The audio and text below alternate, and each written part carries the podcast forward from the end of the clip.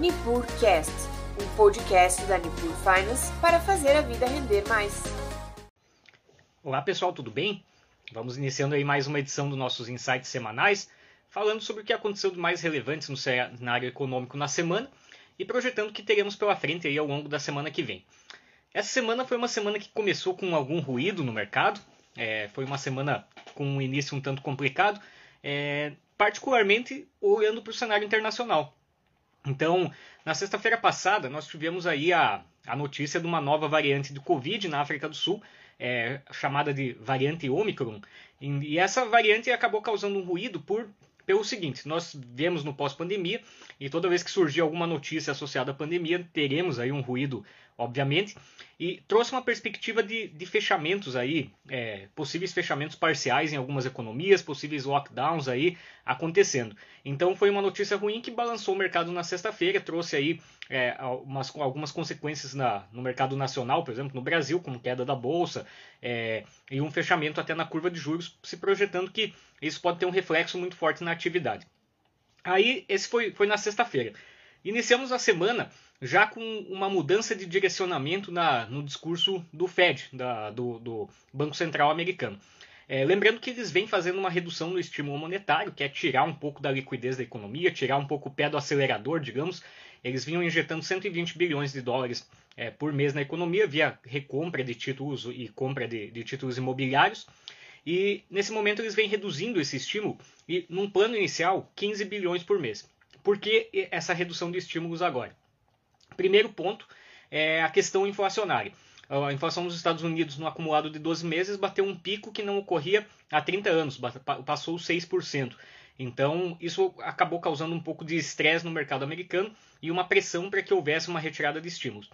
E o segundo ponto, o, o chamado hiato de produto, aí, a questão do, do quanto a atividade econômica está distante do, do, ponto que é considerado ponto-chave, um ponto de equilíbrio, é, vem reduzindo gradativamente ao longo é, dos últimos meses, né, no pós-pandemia. A gente vê a abertura de vagas de emprego nos Estados Unidos melhorando e isso acabou é, fazendo com que o, o Jerome Powell, que era um dos visto como um dos principais defensores da manutenção desse estímulo econômico, viesse a público na segunda-feira. O Jerome Powell é o presidente do Banco Central americano e anunciasse que ele entende que a inflação que ele diz passou todo esse período falando que era transitória, que talvez não seja transitória e que talvez seja necessário eles acelerarem a retirada de estímulos, que é o, o pavimento aí o primeiro o primeiro passo para no, no, ano que vem um aumento nos juros. Então isso também causou um estresse forte no mercado.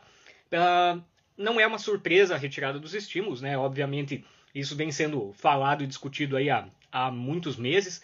O que surpreendeu foi a mudança de postura no, no presidente do Fed, que antes era visto como um defensor de um, de um ajuste mais suave, e ele deu um discurso mais hawkish na, na linguagem, no economês aí do, do dia a dia, que é, é mais apoiando um pouco mais a restrição. Então isso acabou causando um ruído no mercado já na, na segunda-feira.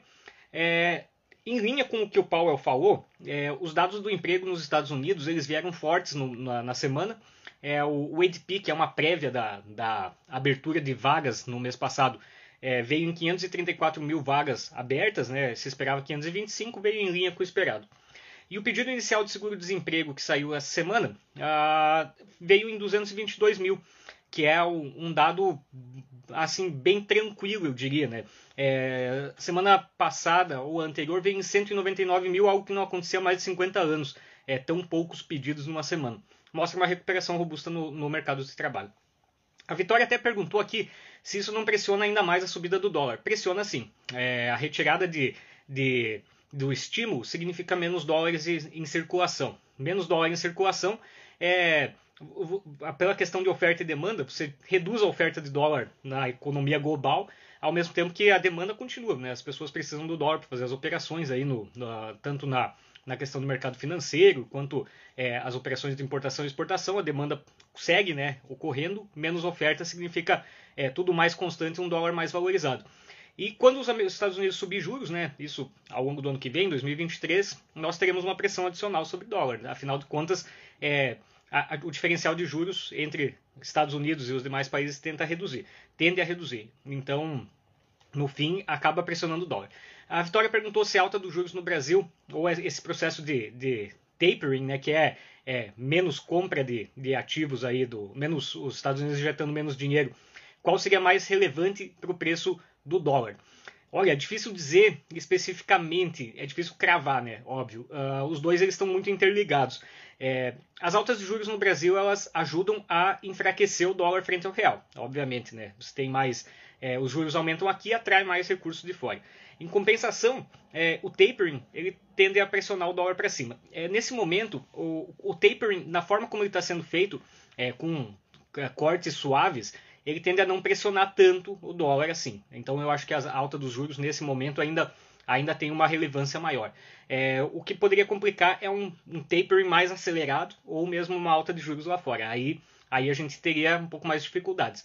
É, inclusive, talvez a gente tivesse que responder com aumentos ainda maiores nos juros para conter câmbio.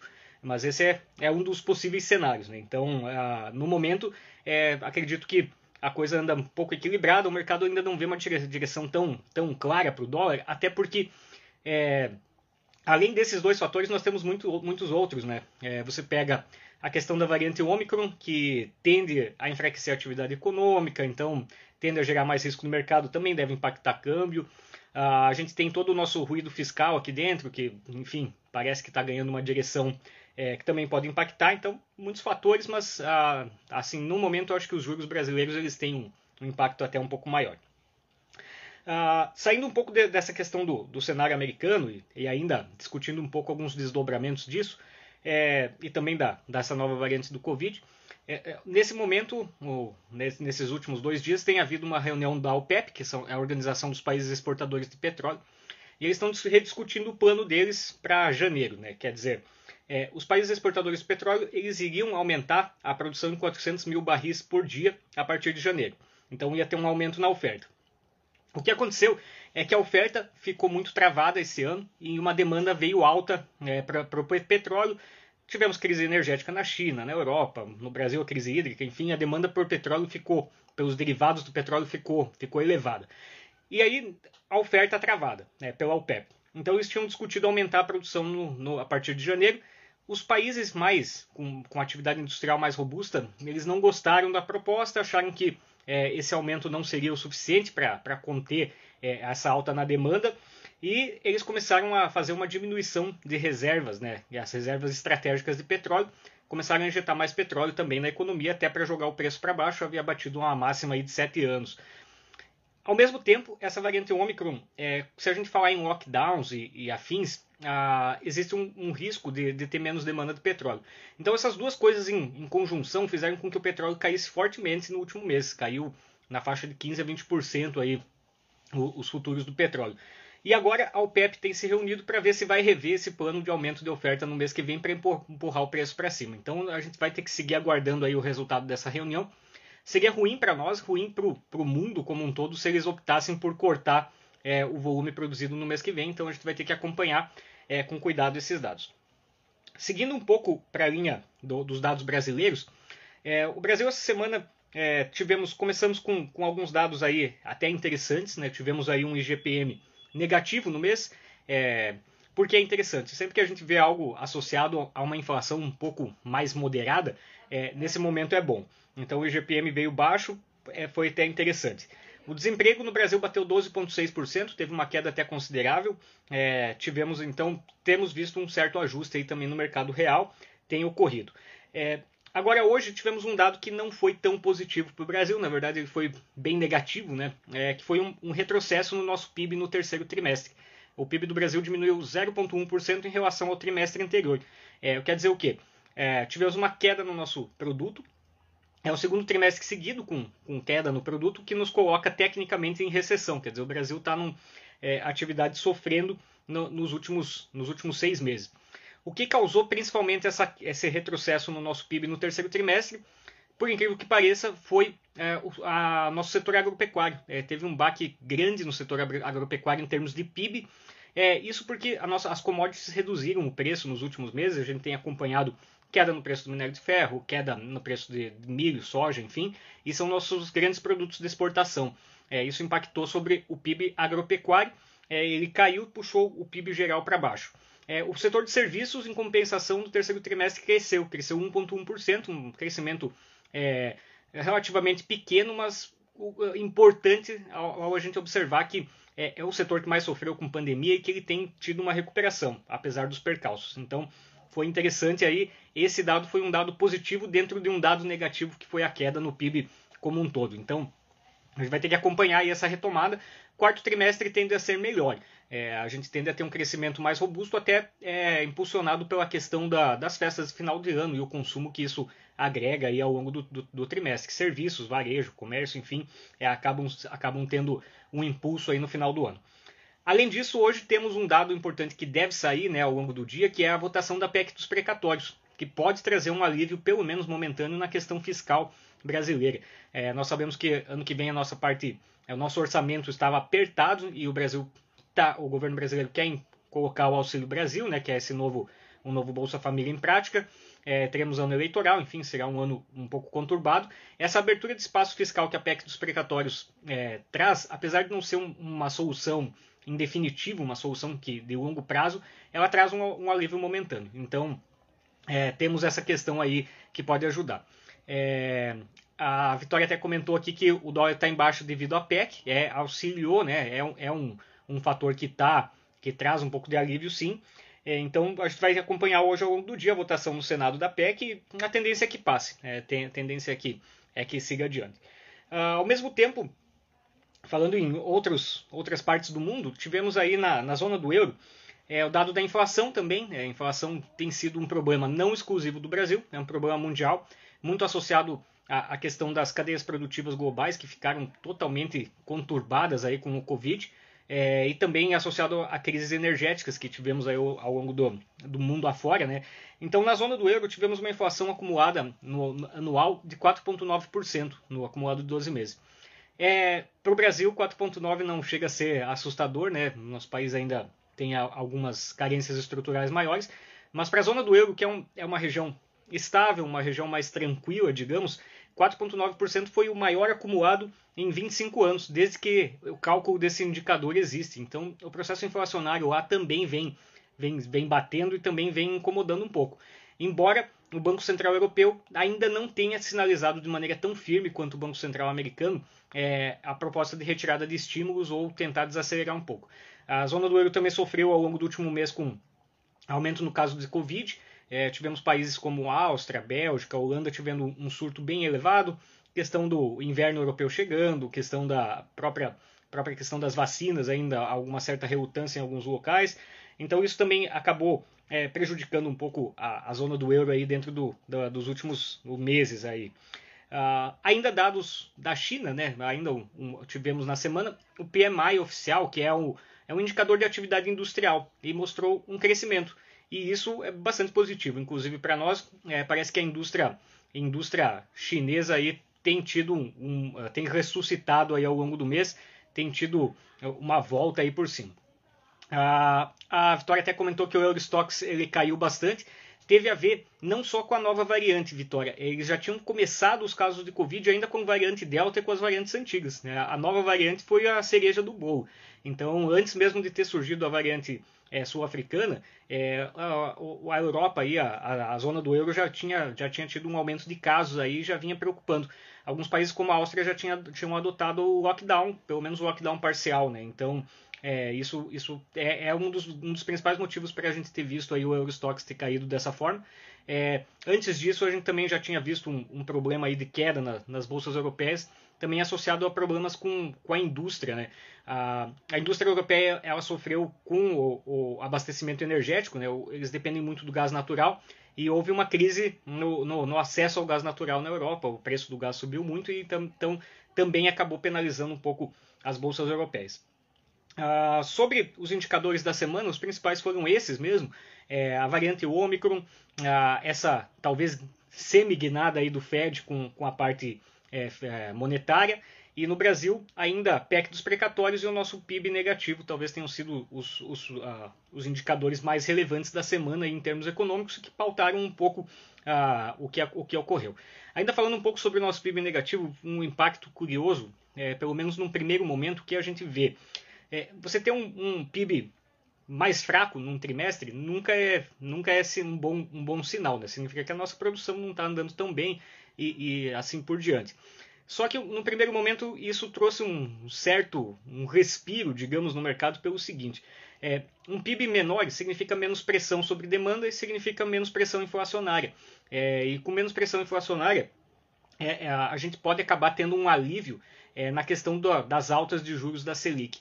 Então o mercado antecipou que talvez um, o nosso PIB caindo um pouquinho a gente consiga tirar um pouco de inflação consiga segurar um pouquinho os juros, os juros é, não precisam subir com tanta força quanto se é projetado.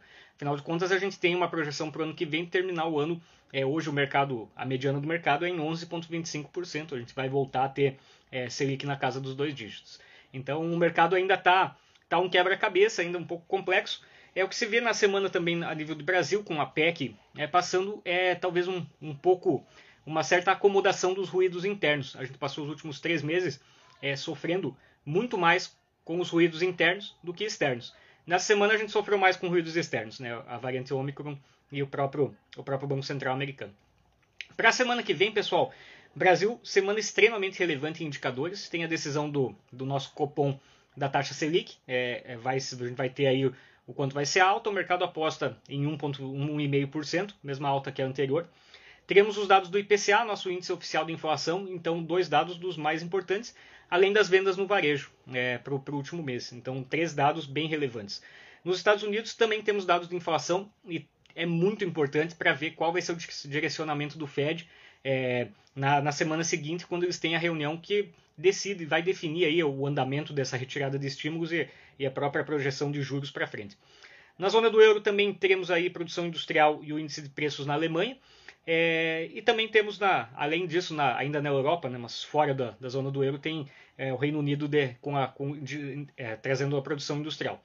Na China, também índices de inflação, índices de preços ao produtor e ao consumidor serão é, publicados na semana que vem. A Vitória até perguntou se o Ibov como um todo é, comentou aqui, o Ibov como um todo é afetado devido ao Omicron. É, tem algum setor que vai ser impactado de forma mais direta? Tem, a, tem é uma sequência de setores. Se, o, se essa variante Omicron se mostrar é, um problema a nível global, as, o setor da, da aéreas vai sofrer. É, no primeiro momento é o que mais vai sofrer, né? porque para a viagem internacional trava tudo. É, o setor de turismo e hotelaria sofre também, porque você começa a restringir as viagens internacionais, começa a restringir também a mobilidade interna. E por fim, se a gente chegar num nível de, de ter que fazer lockdowns mais, mais robustos, né, aí a gente também sofre também o, o, varejo, né? O varejo principalmente aí, é, serviços e varejo acabam sofrendo. Então esses setores são normalmente os mais afetados pelo lockdown. É, e lá no fim da fila daí vem o setor é, é, mineração, enfim, é, o setor agrícola acabam apanhando um pouquinho menos. Ah, o Edilson perguntou se com os resultados da próxima semana o Tesouro Direto pode sofrer. Olha, é, depende, aí vai depender. É, se você pensar em vencimentos curtos, é, a, a Selic semana que vem vai subir. É algo, é, é meio que, que consolidado aí na, na, na visão do mercado. Então, vencimentos curtos devem, devem subir também junto com a Selic, é, é o normal. Né? A Selic é uma taxa de overnight, é uma taxa de um dia, é, vencimentos mais curtinhos se aproximam muito dessa taxa Selic e aí, aí devem subir junto. Os vencimentos mais longos é um pouco mais, mais difícil de prever, porque aí depende muito de outros fatores. Né? Depende, por exemplo, da inflação implícita, né? o quanto eu vou carregar de inflação até o vencimento. Se a gente tiver uma perspectiva com essa variante Omicron que a gente possa ter um processo deflacionário, por exemplo, é, essas, essas, taxas podem até cair no, na semana que vem. Ou se a gente tiver menos ruído é, com, com a questão fiscal, as taxas longas podem cair também é, no ano que vem. Então, para as longas é difícil dizer. As mais curtas devem sim acompanhar a Selic, que é o que normalmente a gente, a gente observa. Pessoal, ok? Por hoje a discussão era essa, né? Tivemos uma semana bem cheia, com bastante, bastante é, acontecimentos relevantes aí no mercado. E semana que vem vai ser uma semana também agitada, então a gente já chegando aí o, a, as primeiras duas semanas de dezembro bem, bem intensas aí, com certeza, no, nos mercados. Eu agradeço a todos que acompanharam aí a nossa live. Eu convido todo mundo a, a seguir a página da Nipur Finance. É, qualquer dúvida, qualquer comentário, sugestão, fiquem à vontade. Aí a gente está sempre à disposição. É, e ficamos por aqui. Semana que vem, meio-dia e 40, no mesmo horário, a gente conversa mais um pouquinho aí sobre o que aconteceu de mais importante aí no cenário econômico e na, nos mercados ao longo da, da semana. Obrigado, pessoal, até mais. Tchau, tchau. E aí? Curtiu o nosso conteúdo? Acompanhe a Nipur Finance pelas redes sociais, através do Instagram, arroba Nipur Finance, ou pelo nosso site www.nipur.com.br.